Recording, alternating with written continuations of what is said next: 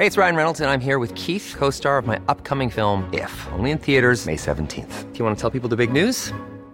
All right, I'll do. Sign up now and you'll get unlimited for $15 a month in six months of Paramount Plus Essential Plan on us. Mintmobile.com slash switch.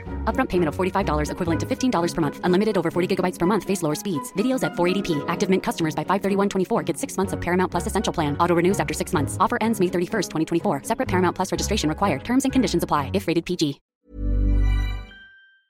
Bueno, y Sergio, el fotógrafo mexicano Iván Macías fue premiado este jueves con el segundo lugar en la categoría Retrato Individual de la edición 2021 en el World Press Photo. Y te saludamos, Iván, qué gusto, un abrazo, muchas felicidades.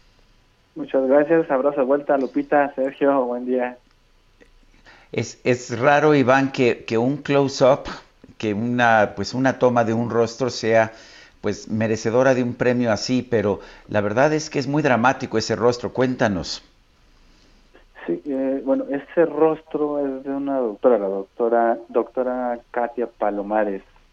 Eh, y, pues, la, cuando hice esa foto, a mí me sorprendió justo ir viendo en ese momento eh, cómo salían los doctores de una sala de urgencias que atendía pacientes COVID, se iban quitando las capas de protección que tenían del rostro y se les marcaba todo todo el esfuerzo, todo el trabajo, todo lo que habían sufrido durante ese día, ¿no? Porque se tenían que estar tres, cuatro horas dentro de esta sala COVID con el equipo, al momento de quitarse, pues ya se les notaban todas las marcas de los gogles, de la careta, del todo el protector facial, y que no era de ese día, sino era de la semana, de lo que ya les había tocado, o sea, tenía incluso marcas heridas en la piel que trataba de cubrirse, que le habían dicho algunos eh, dermatólogos cómo lo hiciera, pero aún así mm, esas marcas eran muy visibles y junto con el cansancio que reflejaba en, su rostro.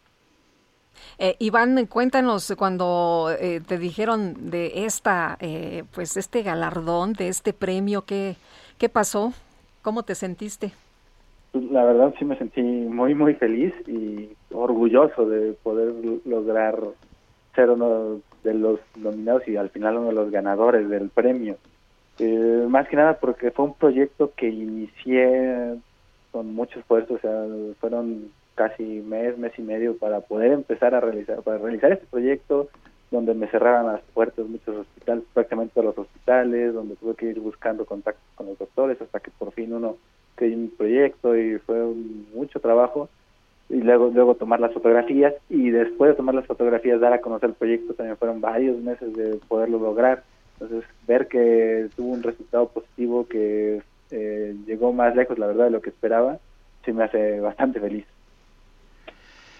Bueno y el cuéntanos de ti cuánto tiempo llevas dedicado al fotoperiodismo y qué fue lo que te llevó a pues a empezar esto pues de hecho en el fotoperiodismo como tal yo tengo, este es mi primer proyecto fotoperiodístico, fotodocumental por así decirlo.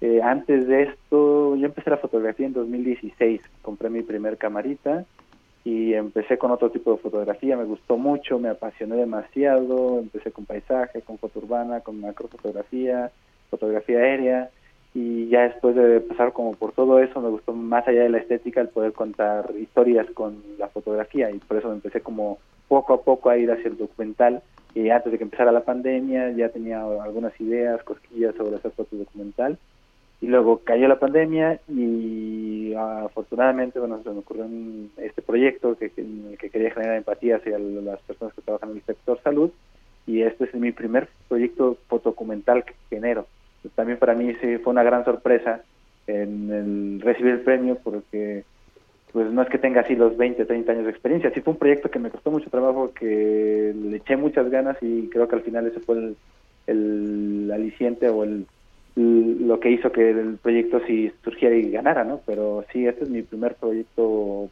fotodocumental. Oye, Iván, ¿y cuánto tiempo te llevó este proyecto, estas eh, imágenes, tenerlas? Porque ya nos dices, bueno, pues, sufrí un montón, nadie me quería abrir la puerta en los hospitales y entendemos pues la situación, pero ¿cuánto te llevó? Para hacer el, proyecto, sí, para llevar a cabo, para sacar estas fotos. Eh, más o menos, yo el, proyecto lo empecé eh, después de una noticia que yo escuché de una enfermera que no dejaron subir al transporte público. Entonces sí me, se me hizo muy fuerte saber eso, desde que la gente no tenía simpatía hacia el sector salud.